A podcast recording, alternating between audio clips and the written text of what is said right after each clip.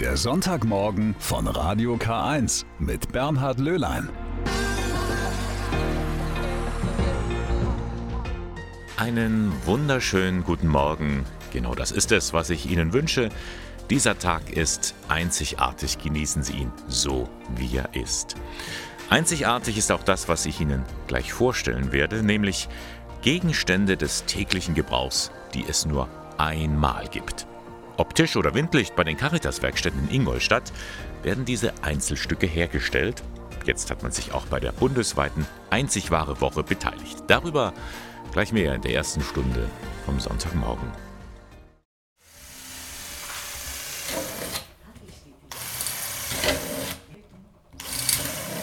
Er bohrt Löcher in eine Dose.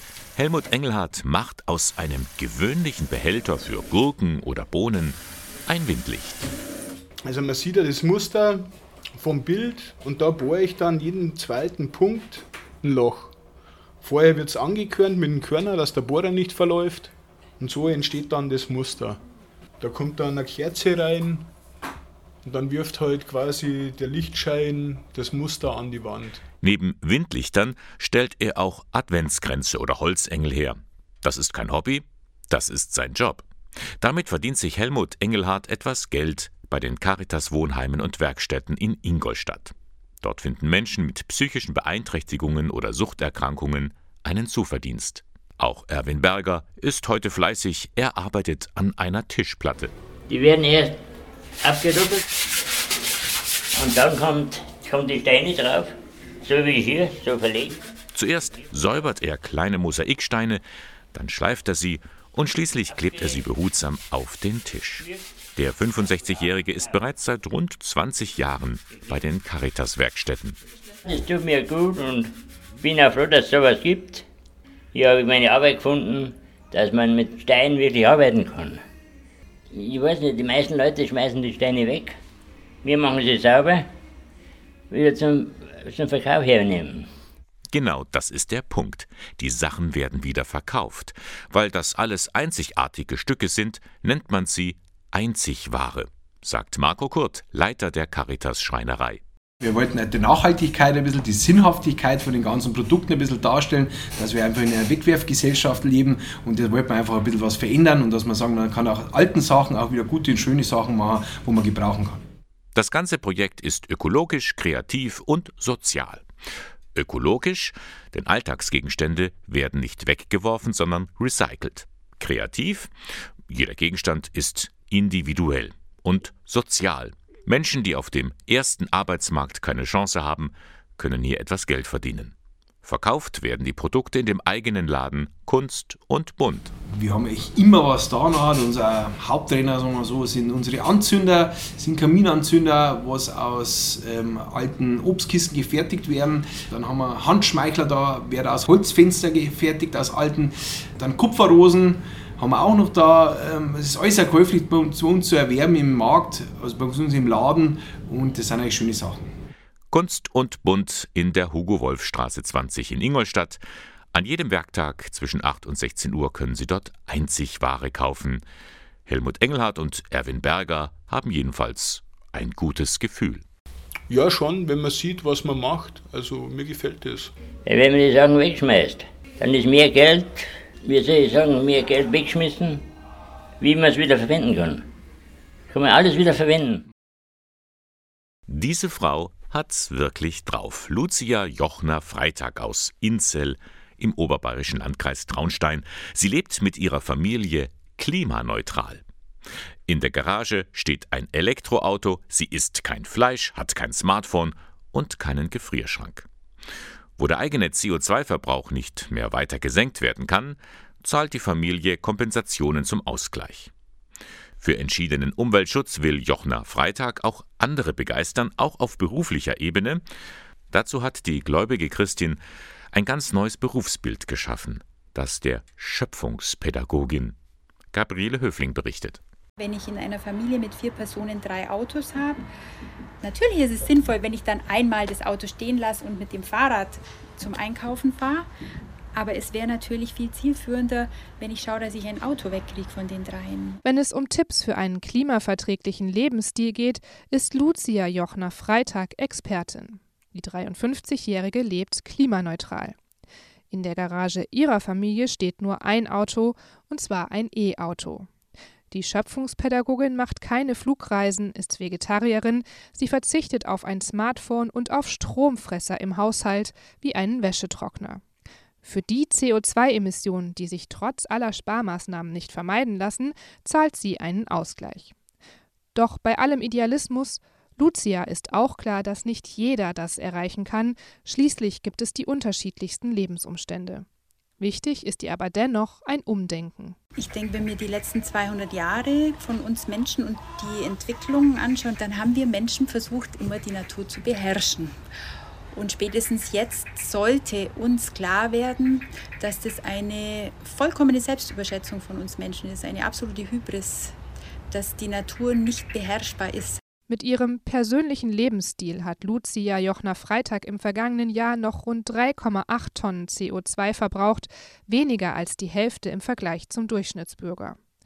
Die Idee zum klimaneutralen Leben entstand übrigens in ihrer Kirchengemeinde. Und es hat sich dann aus dem Arbeitskreis Schöpfungsfreundlich Leben ein, ein Kernteam gebildet mit sechs Männern und Frauen, engagierten Christinnen und Christen, die gesagt haben, gut, wir machen das, und wir möchten uns als Ziel nehmen, 100 Mitstreiterinnen zu finden. Diese Zahl ist längst geknackt. Nun peilt die Initiative 1000 Mitstreiter an.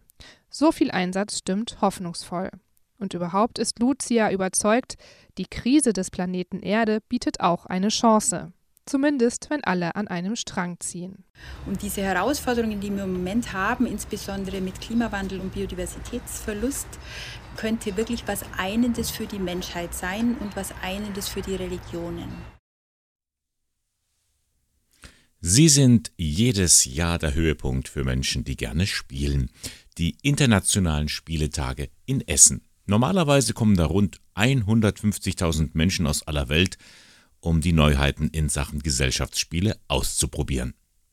Wegen Corona fiel die Veranstaltung im vergangenen Jahr aus, in diesem Jahr aber konnte die Spiel 2021 wieder durchgeführt werden, sehr zur Freude von doch immerhin tausenden Besucherinnen und Besuchern und natürlich auch zu meiner Freude, denn ich habe mich wie jedes Jahr ins Getümmel gestürzt, um Ausschau zu halten nach den neuesten Trends. Diesmal wollte ich wissen, kann man mit Spielen die Welt verbessern? Man kann. Drei Beispiele habe ich für Sie gefunden.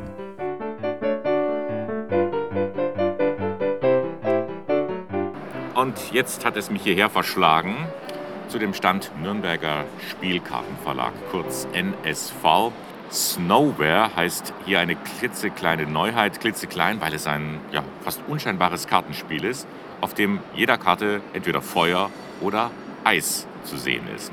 Mick erzählt uns jetzt, worum es bei diesem Spiel geht. Also bei Snowware ist es so, die Welt vor uns steht in Flammen und ja, wir wollen versuchen, das Feuer zu bekämpfen und es zu löschen.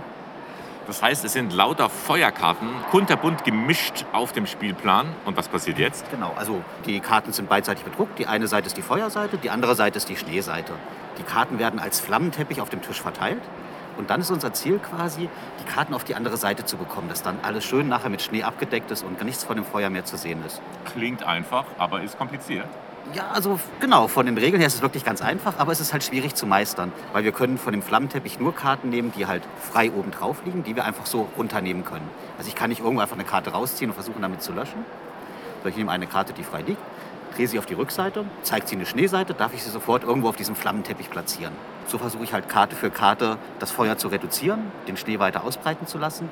Ja, aber es ist dann schwierig, die richtigen Stellen zu finden. Halt nicht, dass ich mir selber was verbaue, dass ich keine freien Karten mehr nehmen kann. Und das ist gar nicht so einfach. Also die meisten Spiele enden so, dass immer doch noch ein bisschen Feuer übrig bleibt. Genau, richtig. Also es wirklich zu meistern und zu gewinnen halt ist schon sehr schwierig. Und man kann auch den, für sich selber den Schwierigkeitsgrad ein bisschen verändern, indem man halt den Teppich anders aufteilt, schwieriger macht. Also man kann es ein bisschen leichter spielen, man kann es aber sich auch richtig schwer machen. Mick, nun steckt hinter diesem scheinbar so unscheinbaren Spiel eine richtige Geschichte. Zunächst ist da mal eine neue Linie, die ihr habt, die Nature Line. Genau, die Natureline, da versuchen wir halt ähm, einfach umweltfreundlicher unsere Spiele zu produzieren. Das heißt, wir verzichten komplett auf Plastik. Es ist keine Plastikverpackung mehr drumherum, sondern ein, in einem Schuber drin. Innen drinne, Karten sind ja meistens eingeschweißt in Plastik, das haben wir jetzt auch weggelassen. Es ist eine Pappbanderole drin. Das äh, Papier ist aus äh, nachhaltig angebautem Holz halt gemacht. Und ja, wir versuchen einfach auch umweltfreundlichere Farben und Lacke zu verwenden. Einfach, dass es verträglicher ist. Und das andere ist die Idee, die in dem Spiel steckt, also die Geschichte. Die ist ja auch schon ein bisschen, wie soll ich sagen, da werden wir Spieler herausgefordert, fast wie anderen, in anderen Lebensbereichen auch, das Beste aus unserer Umgebung zu machen. Jetzt auch gerade in der jetzigen Zeit ist es ja, wir haben mit vielen Sachen einfach zu kämpfen und es ist halt auch ja, emotional einfach auch schwierig geworden für viele Leute. Und das soll halt einfach dafür auch so ein bisschen, ja, dass man versucht, was Schlechtes in was Positives zu verwandeln oder sich halt dem Problem zu stellen und die halt gemeinsam auch zu meistern. Man kann das Spiel kooperativ spielen. Also ich kann es alleine spielen oder halt, wenn ich mit meinen Freunden spiele, spielen wir das als Team zusammen und versuchen das gemeinsam zu schaffen. Und dahinter steckt ein bisschen auch die Idee, die Erderwärmung zu reduzieren. Ja, natürlich steckt das auch so ein bisschen mit drin. Klar, das assoziiert man eigentlich auch sofort damit, wenn man das halt sieht. Sozusagen globale Erwärmung ist natürlich ein Thema, was uns alle auch betrifft halt. Sagt Mick vom Verlag Nürnberger Spielkartenverlag NSV. Das kleine Kartenspiel Snow wäre eine Neuheit hier bei den Essener Spieletagen.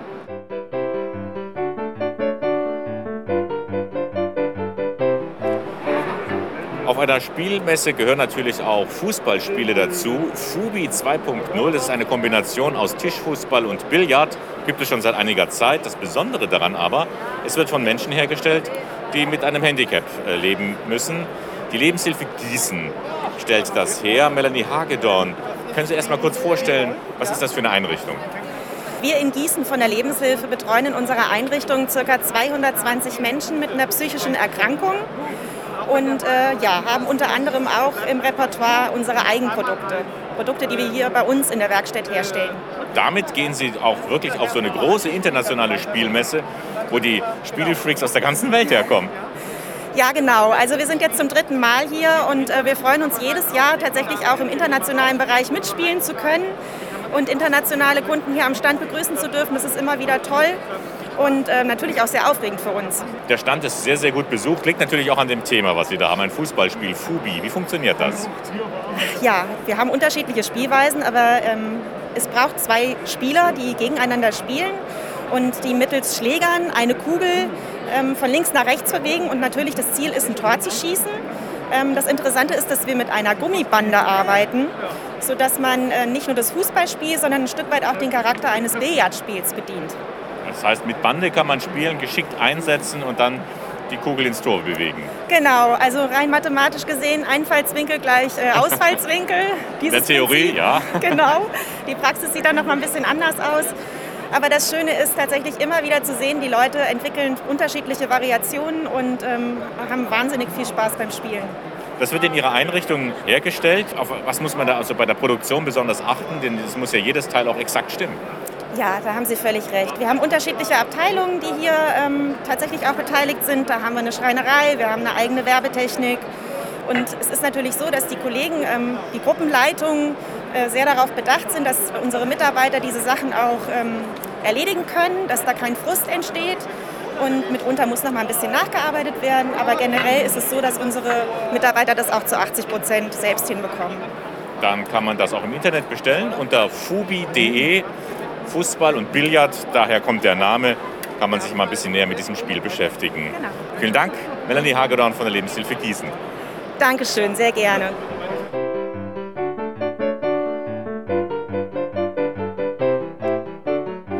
Wenn einer eine Reise tut, dann kann er was erleben. Noel Campana hat eine Menge erlebt bei seiner großen Reise äh, mit der transsibirischen Eisenbahn. Und daraus hat er dann auch gleich ein Spiel entwickelt. Herr Campana, wie ist das denn passiert? Also für mich schließt sich ein Kreis mit dem Spiel, der begonnen hat 2016, als ich mit dem Zug von Europa nach ähm, Südostchina gefahren bin. Die Reisevorbereitung habe ich ein traditionelles Kartenspiel gelernt, ähm, was ich auf der Reise gespielt habe. Also ich spreche kein Russisch, kein Mongolisch und kein Chinesisch und habe versucht, irgendwie trotzdem mit den Leuten dann in Kontakt zu kommen. Und ich war teilweise fünf Tage im Zug und habe dann mit den Leuten halt gespielt. Ich hab die, die haben kein Wort verstanden, ich habe kein Wort verstanden, aber ich konnte mit denen spielen, weil ich das gelernt habe. Und dadurch habe ich irgendwie gemerkt, dass Spielen viel, viel mehr ist. Und mir da auch der Wunsch in mir wuchs, irgendwie was Eigenes mal zu machen. Und drei Monate später habe ich dann äh, meine erste Anleitung auf mein Flugticket geschrieben. Und so ist das gewachsen. Und als ich wieder in Deutschland war, durch Corona, letztes Jahr im März hatte ich plötzlich ganz viel Zeit und da habe ich dann nochmal aufgegriffen. Dieses ungewöhnliche Stichspiel mit einem Thema verbunden, bei dem es um Rettung von Affen geht, Cook in Danger. Genau. Warum dieses Thema? Auch auf dieser Reise stand ich plötzlich in einem Wald, in, also im Dschungel in Indonesien. Und plötzlich ähm, haben versucht mir ganz viele Affen irgendwie meine Trinkflasche, meine Cappy, meine Sonnenbrille zu klauen. Das fand ich so witzig. Ich habe gedacht, wenn ich ein Spiel mache, da mit Affen. Und dann als Corona angefangen hat, habe ich mich informiert, was gibt es für Affen überhaupt, so was gibt es für Arten und habe dann den Redshank Duke, also den rotschenkligen Kleideraffen gefunden, in den ich mich sofort verliebt habe. Also der ist einfach auch super schön und habe dann aber auch erfahren, dass der extrem gefährdet ist. Man weiß nicht mal richtig, wie viele es gibt, wahrscheinlich noch 4000 Stück. Und habe dann gedacht, ich muss das Spiel dann dem Affen widmen. So kam das dann mit dem Thema. Raffiniert bei dem Spiel ist ja, äh, man schlüpft in verschiedene Rollen. Die einen greifen sozusagen Affen an, die anderen verteidigen die Affen mit dem Spaß auch ein bisschen an dem Spiel wird auch eine ernsthafte Sache unterstützt. Auf jeden Fall, genau. Also es ist kein äh, normales ähm, Stichspiel, sondern ein Rollenstichspiel, wo die Rollen aber ständig wechseln. Die eine ist der Wilderer, der bringt Affen in Gefahr. Der zweite ist der Ranger, der versucht Affen zu retten. Und der dritte ist der Tourist. Ähm, der kann sich immer entscheiden, bin ich gut oder böse, wie auch im echten Leben. Ich höre auch häufig, ah, ich will keinen Affen in Gefahr bringen, aber das, das ist nun mal... Ähm, die Realität. Die Realität. Ja. Ich kann sogar von Deutschland den Affen in Gefahr bringen, weil genau wo der lebt in Vietnam ist die schönste Region, also eine der schönsten Regionen in Vietnam und die leben genau von Meereslevel 200 Meter hoch in den Baumkronen und da, weil die da vom Wasser ein bisschen gekühlt werden noch tagsüber und das sind, da werden Hotels gebaut, unmenschlich. Und wenn ich nach Vietnam in so ein Resort will, dann weiß ich zwar nicht, dass ich den schädige, aber ja, das ist nicht gut für den. Und vor dem Spiel äh, unterstützt ihr auch ein Charity-Projekt? Das Spiel, das, das gibt es noch nicht auf dem Markt sozusagen, aber mit dem Spiel möchte ich auch die Organisationen unterstützen, die sich für den Erhalt der Affen einsetzen. Auch auf verschiedenen Aktionskarten sozusagen ist so eine zweite Ebene des Spiels, dass man während des Spiels sogar auch spenden kann, wenn man das möchte, an diese Organisationen. Genau, das ist auf jeden Fall mein, mein Ziel. Spaß haben und Gutes tun mit Duck in Danger. Man kann sich sozusagen als Follower daran beteiligen. Was muss man da machen? Wenn man Informationen haben will, dann einfach auf die Seite gehen www.dukeindanger.com. Duke schreibt sich mit D-O-U-C. Noel Campana, ganz herzlichen Dank und alles Gute. Dankeschön.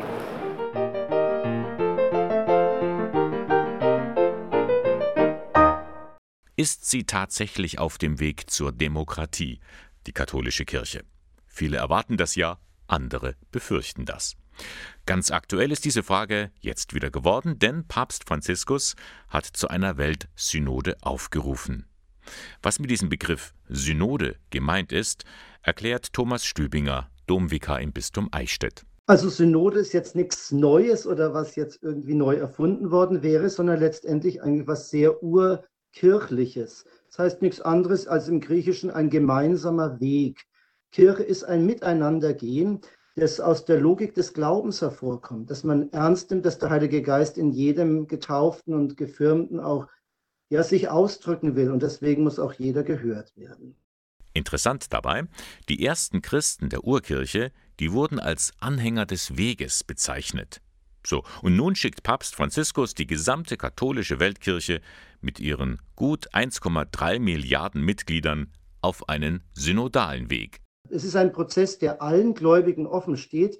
Und ich finde es sehr schön, dass der Papst auch die hören will, die jetzt nicht gleichsam Insider in der Kirche sind, sondern auch Fernstehende. Der Blick von außen kann uns auch Wertvolles auch zeigen.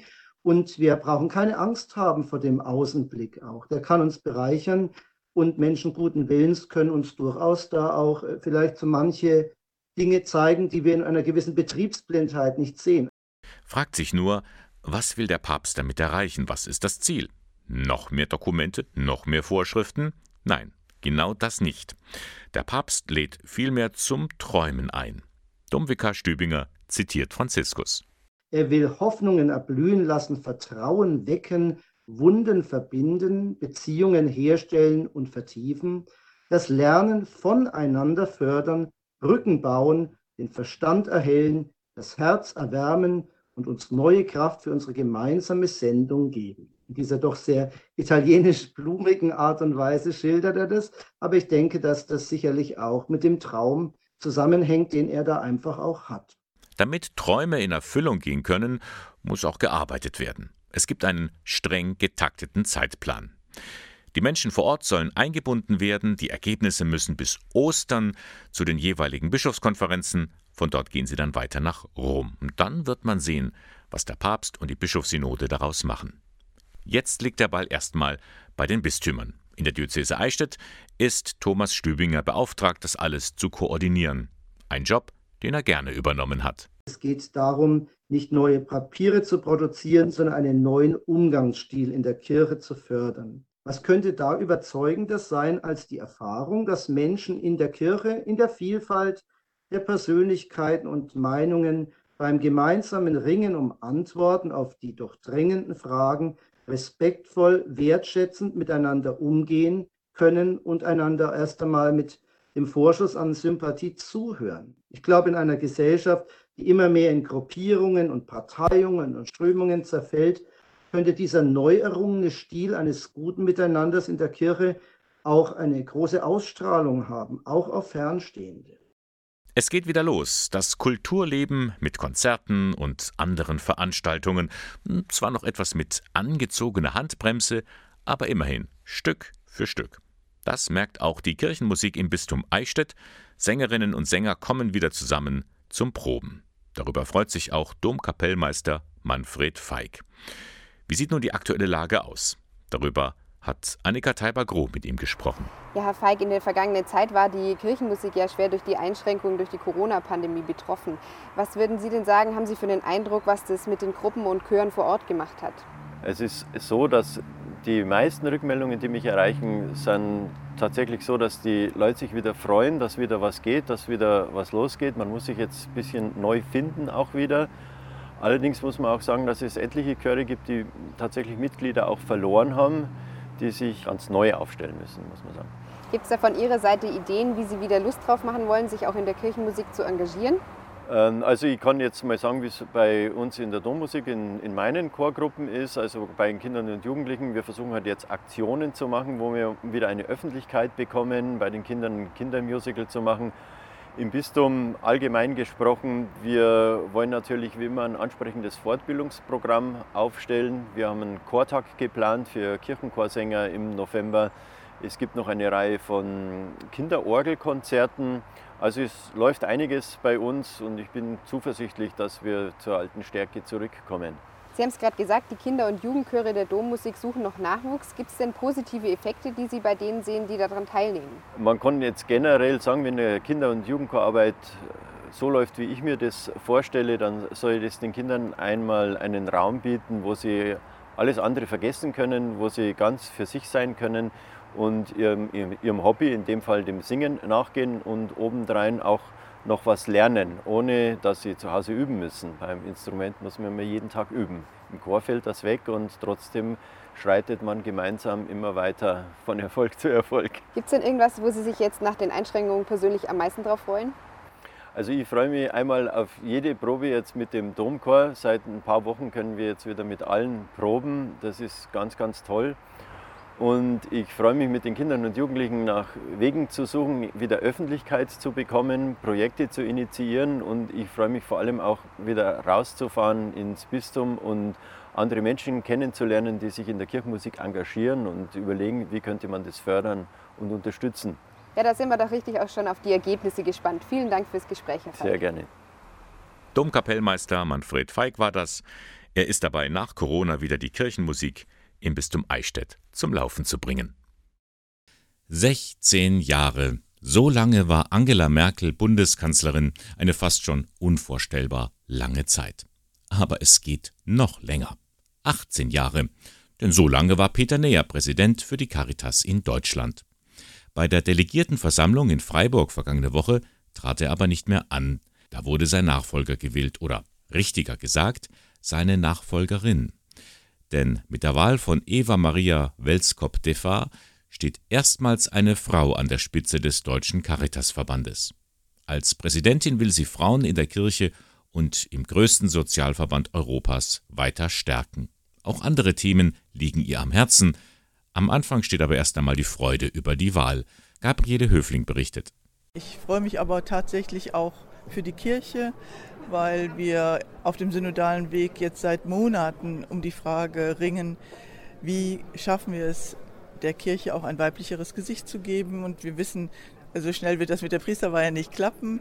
Umso wichtiger, dass andere herausgehobene Führungspositionen auch tatsächlich von Frauen bekleidet werden können. Eva Maria Welskop-Deffa, 62 Jahre, kurze blonde Haare, Brille, ist die Freude über ihr neues Amt als Caritas-Präsidentin anzumerken. Schließlich ist sie die erste Frau überhaupt an der Spitze des Wohlfahrtsverbands und der ist mit knapp 700.000 hauptamtlichen Mitarbeitern der größte private Arbeitgeber in Deutschland. Ihre Wahl fällt in eine spannende Zeit. Was das Politische angeht, sind wir natürlich mitten in der Begleitung der Koalitionsverhandlungen. Wir brauchen starke Wohlfahrtsverbände, die jetzt den äh, politischen Akteuren deutlich machen, dass äh, nach der Pandemie eine wirklich äh, Sozialstaatsbedürftigkeit der liberalen Gesellschaft auch Investitionen in diese soziale Infrastruktur fordert. Die Volkswirtin hat sich einiges vorgenommen. Schon länger arbeitet sie bei der Caritas.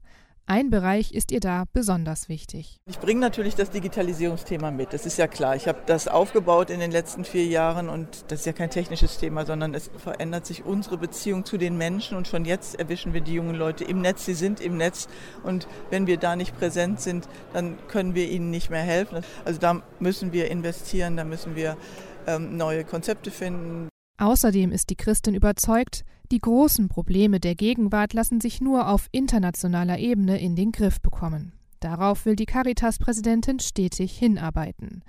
Beispiele gibt es viele, wie die Corona-Pandemie. Wir haben viel zu oft darüber gesprochen, wie wir die Impfquote in Deutschland erreichen können, die notwendig ist, um einen sicheren Schutz zu bieten.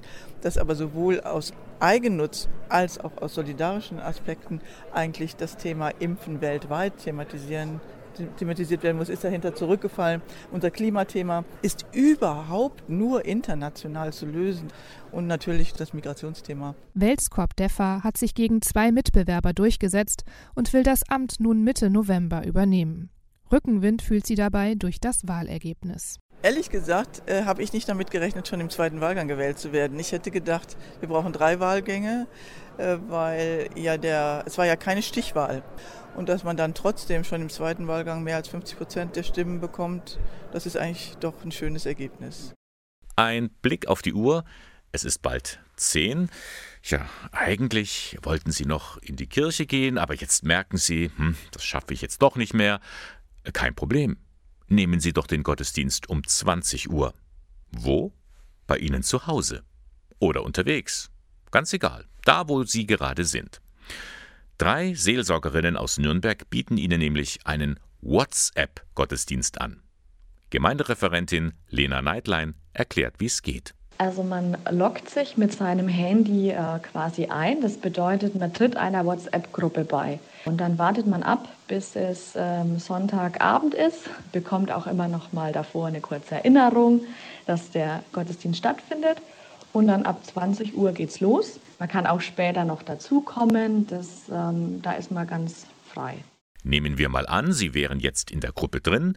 Es ist 20 Uhr. Was passiert nun? Dann kommt erstmal natürlich ein herzlich willkommen. Meine Kolleginnen und ich, wir stellen uns vor. Wir schicken dann Bilder, Sprachnachrichten, Videos mit Liedern oder wir nehmen selber was auf. Das Schöne ist, man muss jetzt auch nicht die komplette Stunde da sein, sondern vielleicht bringt man ja gerade die Kinder ins Bett oder ist im Auto.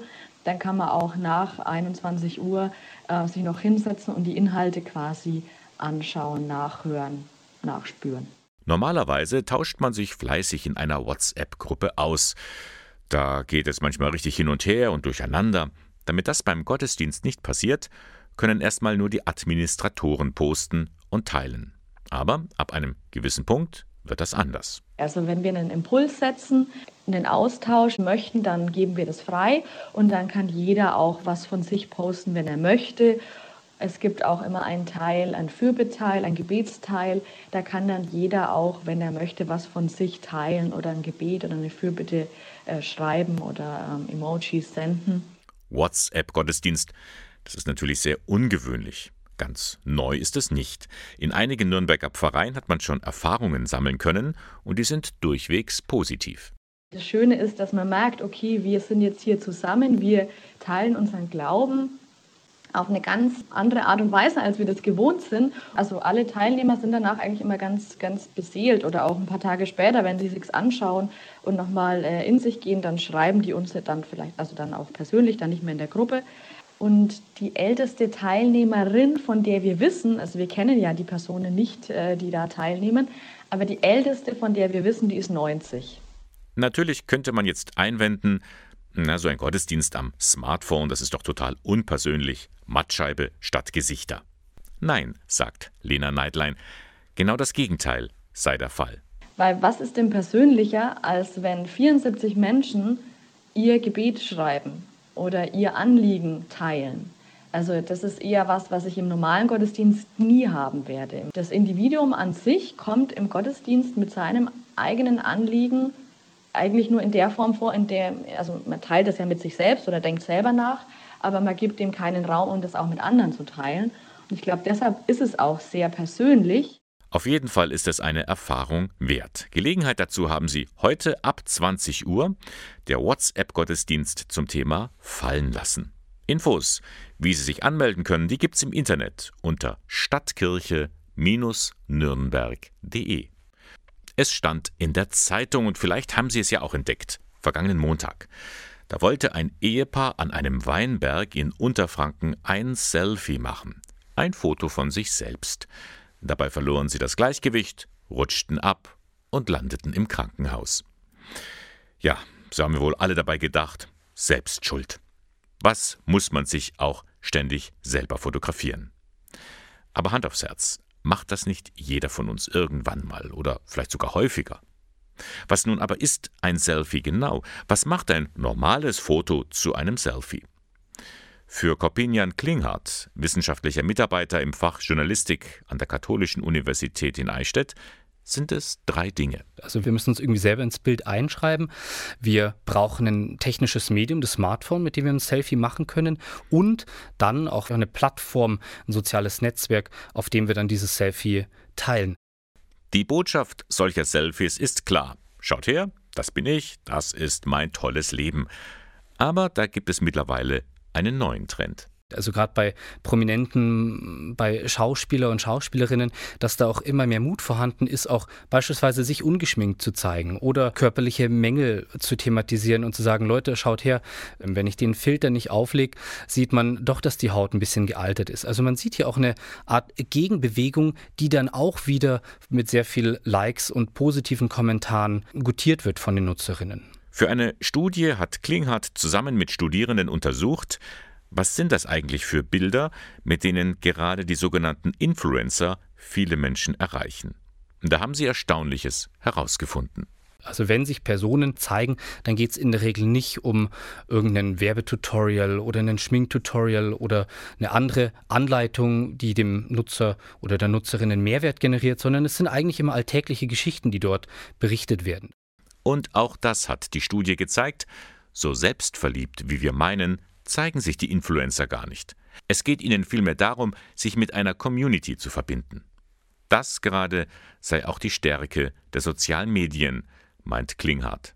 Also wenn man sich zum Beispiel überlegt, man hat viele Freunde, die äh, quer über die Welt verstreut sind und wir wissen nicht, was machen die eigentlich den ganzen Tag, was ist aus denen geworden, wie haben die sich beruflich oder privat entwickelt und man kann mit den Leuten über soziale Netzwerke wie beispielsweise Facebook oder Instagram natürlich in Kontakt bleiben. Das ist schon was Schönes. Aber, wie vorhin gesagt, passen Sie auf. Selfie machen kann gefährlich sein.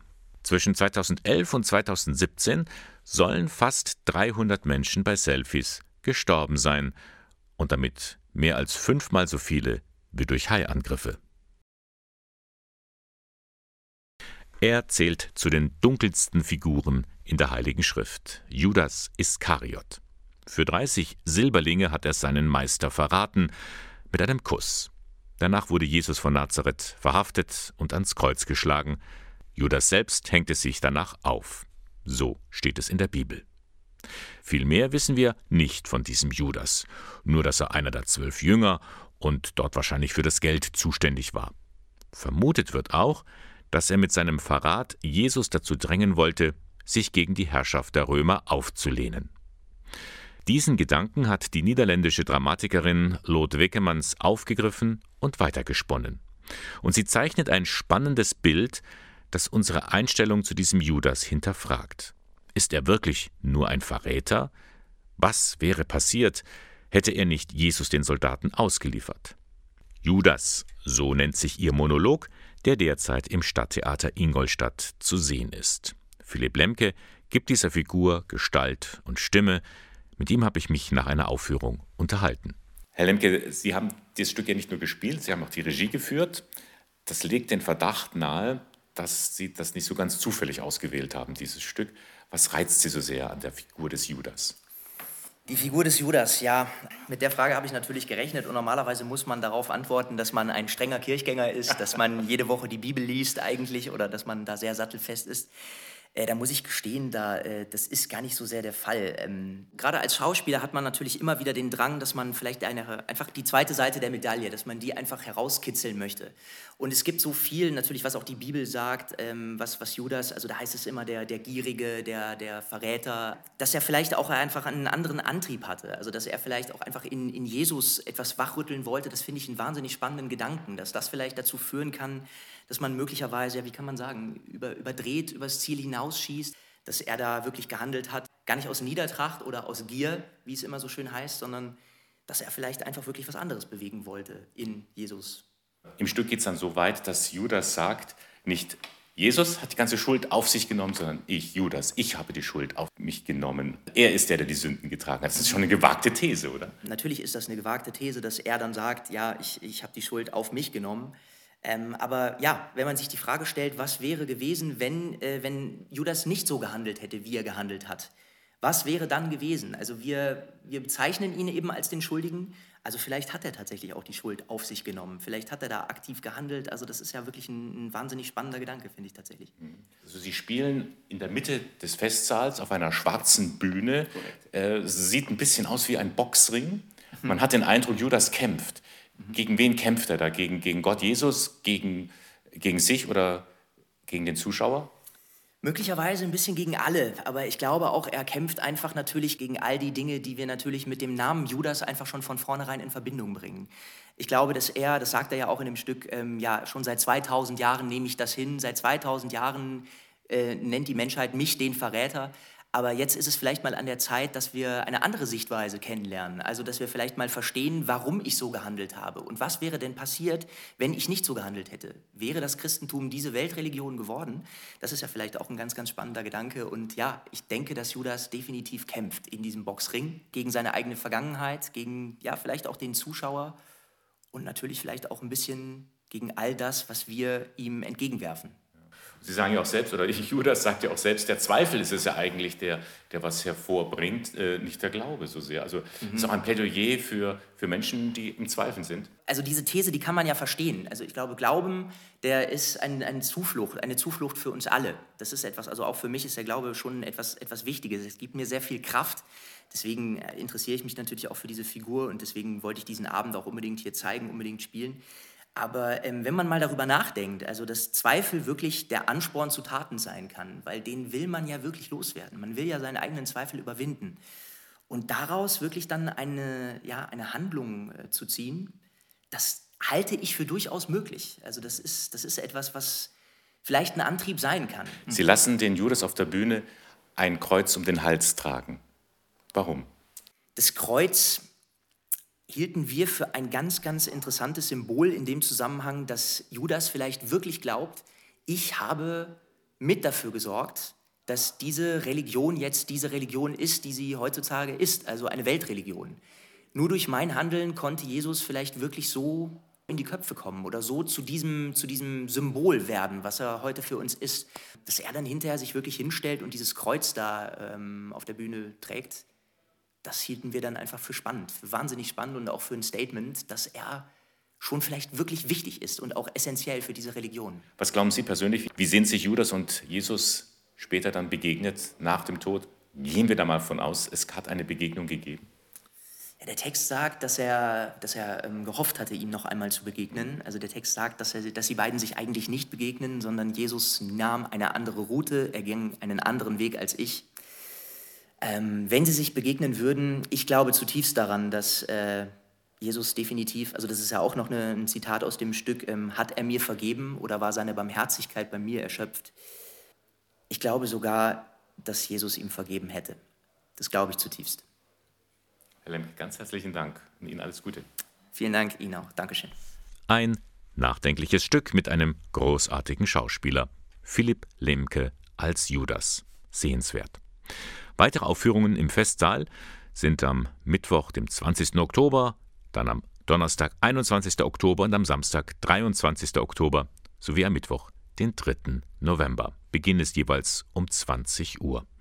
Weitere Infos finden Sie im Internet unter theater.ingolstadt.de. Juhu, endlich wieder Bücherherbst. Verlage sowie Buchhandel fiebern der Frankfurter Buchmesse entgegen, denn die hatte letztes Jahr eine Corona-Zwangspause. Am kommenden Mittwoch beginnt sie. Vom 20. bis 24. Oktober freut sich dann die ganze Buchbranche wieder auf den persönlichen Austausch. Große Hoffnungen setzen auch die christlichen Verlage in die Frankfurter Buchmesse. Was sind nun die Highlights der christlichen Literatur auf der diesjährigen Messe? Wie ist es um die christlichen Verlage überhaupt bestellt? Was ist gefragt und was nicht? Johanna Risse berichtet. Die Verlage, die heuer kommen nach Frankfurt, die freuen sich riesig, auch sich gegenseitig wiederzusehen. Sie ist die größte Buch- und Medienmesse weltweit und dennoch für viele auch eine Art Klassentreffen. Denn bei der Frankfurter Buchmesse geht es vor allem um Austausch und Begegnung, sagt Stefan S. vom katholischen St. Michaelsbund. Erst recht nach der Corona-Absage im letzten Jahr endlich wieder Menschen treffen, die Menschen, für die wir die Produktionen machen. Auf der einen Seite für die Leute wieder da zu sein und auf der anderen Seite ist die Frankfurter Buchmesse immer auch eine Kontaktbörse mit Kolleginnen und Kollegen aus der Branche. Der Michaelsbund ist wie viele andere christliche Verlage am Gemeinschaftsstand des katholischen Medienverbandes vertreten mit einem eigenen Bücherregal, unter anderem mit einem neuen Buch über Engel. Auch der Klosterverlag Vier Türme ist dort anzutreffen und hat einige Überraschungen im Gepäck, verrät Pressesprecherin Carmen Büttel. Sehr stolz sind wir als Klosterverlag auf den mittlerweile dritten Band unserer Reihe Der kleine Mönch. Diesmal geht es ums Thema Aufräumen. Eine, man könnte sagen, Highlight-Autorin ist für uns Jana Zöller. Die junge Journalistin zeigt in ihrem Buch Stolz ohne Vorurteil ein unglaubliches Gespür dafür, wie uns Vorurteile im Leben einnehmen und wie wir sie wieder loswerden können. Auch die Corona-Pandemie spiegelt sich in den Themen der christlichen Verlage wider. So hat der Bonifatius Verlag gerade sein Programm umgestellt, um noch mehr auf die Sehnsüchte und Nöte der Menschen in dieser schwierigen Zeit eingehen zu können, berichtet Verlagsleiter Ralf Markmeier. Wir haben aus der Not ein bisschen eine Tugend gemacht, den Bonifatius Verlag neu zu positionieren, eben in diesem Sinne was bewegt die Menschen wirklich und wie kann der Glaube darauf eine Antwort geben. Und natürlich Ermutigung in diesen schwierigen und herausfordernden Zeiten, denen wir begegnen mit Titeln wie Kopf hoch von Ulrich Aufenberg oder Fühl dich umarmt von Marion und Tiki Küstenmacher. Und natürlich geht es bei der Frankfurter Buchmesse vor allem um die Liebe zum Buch. Auch das ist zu erleben an den Ständen und Bücherregalen der christlichen Verlage. Es geht für uns darum, Begegnungen zu haben und in diesen Begegnungen die Faszination für für Bücher, für Menschen, für die medialen Chancen unseres Glaubens, ja, diese Faszination wieder wach zu küssen. Ja, und das war es schon fast wieder, der Sonntagmorgen von Radio K1, dem Kirchenfunk im Bistum Eichstätt. Blicken wir wie immer noch mal kurz zurück, was so in den vergangenen drei Stunden hier zu hören war. Ganz zu Beginn hatte ich Ihnen die Caritas-Werkstätten in Ingolstadt vorgestellt. Die hatten sich an der bundesweiten Einzigware-Woche beteiligt. Da werden Dinge des alltäglichen Gebrauchs von Menschen hergestellt, die auf dem ersten Arbeitsmarkt nicht mehr vermittelt werden können. Das Ganze ist ökologisch und sozial, meint Marco Kurt, Leiter der Caritas Schreinerei. Ökologisch ist das, dass wir einfach die alten Sachen wieder herrichten, dass es nie weggeworfen wird, dass ein neues Produkt entsteht und ähm, jeder wieder dran Spaß dran hat. Und sozial natürlich, dass wir das mit unseren Leuten machen, wo bei uns im Wohnheim wohnen ähm, und die sich sehr darauf gefreut haben, dass sie wirklich da mitwirken dürfen bei der ganzen Geschichte. Die einzig Waren, die dort hergestellt werden, können Sie auch kaufen im Laden Kunst und Bunt. Und dann haben wir auf den Beginn der Weltsynode in der katholischen Kirche hingewiesen. Der ist nämlich heute in den einzelnen Bistümern. Für das Bistum Eichstätt ist Thomas Stübinger beauftragt, das Ganze ein wenig zu koordinieren. Und Stübinger verbindet mit der Weltsynode ganz persönliche Hoffnungen. Es geht darum, nicht neue Papiere zu produzieren, sondern einen neuen Umgangsstil in der Kirche zu fördern. Ich glaube, in einer Gesellschaft, die immer mehr in Gruppierungen und Parteiungen und Strömungen zerfällt, könnte dieser neu errungene Stil eines guten Miteinanders in der Kirche auch eine große Ausstrahlung haben, auch auf Fernstehende. Knips, knips, ganz schnell ist es gemacht. Ein Selfie. Corbinian Klingert kennt sich damit aus, denn der wissenschaftliche Mitarbeiter an der Katholischen Universität in Eichstätt hat mit Studierenden die Selfie-Szene mal ein bisschen untersucht. Und hier nun aber ganz privat sein persönlicher Tipp für ein gelungenes Selfie. Die Belichtung spielt eine, eine gute Rolle, eine wichtige Rolle. Man muss natürlich gutes Licht haben, man braucht einen schönen Hintergrund und ein Lächeln, glaube ich, wäre nicht schlecht, wenn man auf dem Selfie noch lächelt. Genau, ein Lächeln, das ist nie verkehrt. Und das war der Sonntagmorgen von Radio K1. Sie finden uns in Eichstätt am Leonrothplatz 2. Moderation und Redaktion der Sendung Bernhard Löhlein. Für heute verabschiede ich mich von Ihnen und freue mich, wenn wir uns nächsten Sonntag wieder hören. Bis dann.